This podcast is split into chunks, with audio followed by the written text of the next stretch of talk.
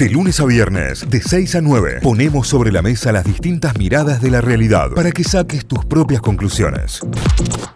7 y 20 de la mañana, uno de los titulares que comentábamos hoy cuando hacíamos el repaso de los portales informativos, cuando hacíamos el repaso de los diarios, es que todavía hay una gran cantidad de escuelas que no han iniciado la presencialidad. Hay aproximadamente, de acuerdo a lo que era el conteo de la semana pasada, hacia esta, la mitad de los colegios. La semana pasada, el primero de marzo en realidad, eran 70 los colegios que por distintos problemas, ya sea edilicios o por problemas de higiene, por problemas de personal, no habían podido abrir sus puertas a la presencialidad y hoy, 10 de marzo, estamos en condiciones, de acuerdo al relevamiento que realizó la UPC en Capital, que son 36 al menos las escuelas que presentan problemas edilicios y que aún no pudieron retornar a las clases presenciales. Está en línea con nosotros para charlar sobre el tema Alina Monzón, que es secretaria general de UPC Capital. Alina, buen día, bienvenida a Notify. Aquí Cayo Lamberti, Auge Pérez y Santi Miranda. ¿Todo bien? ¿Qué tal? Buen día. Bueno. Bien, aquí iniciando la jornada. Gracias por atendernos, Alina. Bueno, son 36 los colegios a esta altura que todavía no han podido iniciar. O sea, de los 70 de la semana pasada, estamos en 36 esta semana.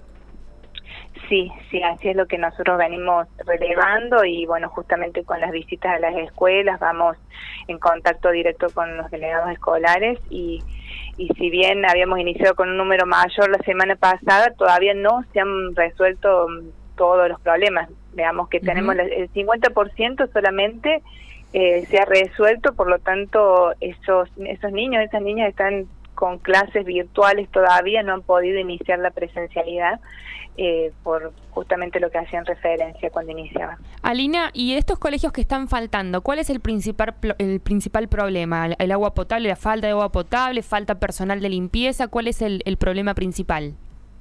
Y bueno, justamente el tema del agua es uno de los de los ejes centrales, eh, que hay algunas escuelas que están con problemas de la de la bomba, otras que están con problemas del agua porque se ha roto el caño en el ingreso de la de la escuela.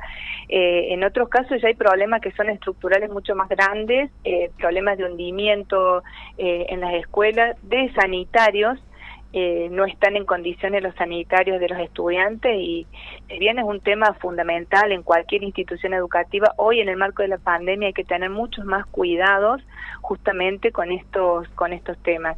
Eh, esos son los temas eh, centrales. También nos hemos encontrado con falta de personal de limpieza eh, no estaría siendo suficiente para poder garantizar la higiene de, todo el establecimiento en, el marco de los protocolos del COVID que todos conocemos cómo están funcionando en este momento. Claro, Alina, eh, justamente sobre este punto, cuando vos decís que falta personal de limpieza, o sea, nunca hubo personal de limpieza asignado a esa institución, hay una empresa privada que se debería hacer cargo y no se hace cargo, ¿cómo, cómo se maneja esto a nivel provincial o en las escuelas estatales? Sí, aquí en la, en la ciudad de Córdoba, la, eh, las escuelas que dependen de la, de la provincia, eh, está tercerizado el, servicio, son empresas de limpieza. Las empresas o sea, asignan el personal en función de los pliegos que le presentan desde, desde el ministerio. El tema es que el año pasado con el en la no presencialidad eh, reasignaron esos recursos a otros espacios, por lo tanto iniciaron el ciclo lectivo las escuelas con menos personal, incluso en algunos casos que el año pasado. Y en otros, hoy eh, con esto de que hay que hacer la limpieza más seguida, los tiempos, no alcanza el personal que está asignado eh, para, para poder garantizar la limpieza, pero son empresas de, limpieza, el servicio está tercerizado aquí en Córdoba. Alina, y bueno, en la semana pasada hablábamos de 70 colegios, hoy hablamos de muchos colegios menos. ¿Cuánto tiempo eh, llevaría a cabo organizar estos colegios que están faltando, no? Mejorar la calidad de estos colegios para que los niños puedan volver a clases. En, en algunos casos eh, estimamos que en esta semana, por lo menos eso es lo que nos han transmitido y nosotros hemos hecho justamente los reclamos, en muchos casos este, entre jueves, viernes de esta semana posiblemente estén resueltos los problemas. Pero hay escuelas, unas 10 escuelas más o menos, que están con obras más grandes, que no creemos que vayan a terminar en esta semana.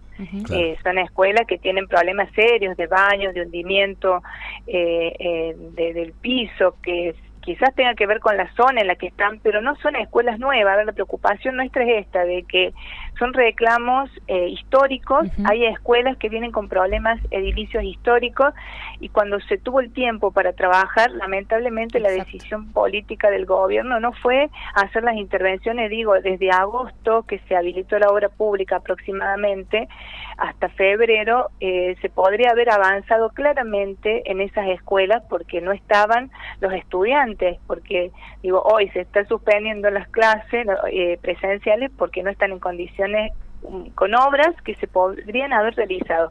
No son problemas nuevos, son problemas viejos en estos casos. Estas 10 escuelas, la verdad que no sabemos cuándo van a iniciar porque a la, fecha no, no hay un avance sustancial en, el, eh, en las obras. Claro, tal cual. Alina, gracias. Eh, gracias por estos minutos y que tengas buen día. Bueno, muchísimas gracias a ustedes por la comunicación y también una buena jornada. Bueno, muchísimas gracias. Alina Monzón es secretaria general de la UPC Capital sobre la situación de los colegios que todavía no han podido abrir sus puertas a la presencialidad. Hoy son 36 las escuelas ¿eh? y recién lo contaba y lo detallaba perfectamente Alina sobre las distintas situaciones. Hay colegios que todavía no tienen fecha de regreso. O sea, hace desde el año pasado que se sabe que las clases arrancaban el primero de marzo y hay colegios que hay colegios que todavía no tienen personal asignado. Esto es increíble porque si vos de repente, a ver, te ocupás de que tenés que abrir un espacio, de que tenés que abrir un lugar, empezás a ver todas las áreas. Bueno, a ver, ¿qué necesito? Necesito tener este personal, necesito tener esto, esto, aquello, estar asignado. Bueno, eh, nada, absolutamente nada. Después cuando se habla de igualdad de oportunidades, después te quieren vender el discurso de la meritocracia, después te quieren vender todo. Si no hay igualdad de oportunidades, no hay meritocracia. Bueno, si hay 36 colegios que todavía no abrieron sus puertas, hay una comunidad educativa todavía que no ha podido iniciar sus clases de manera presencial. Entonces ya ahí tenés la primera diferencia con un montón de pibes que ya hace dos semanas que están yendo al cole.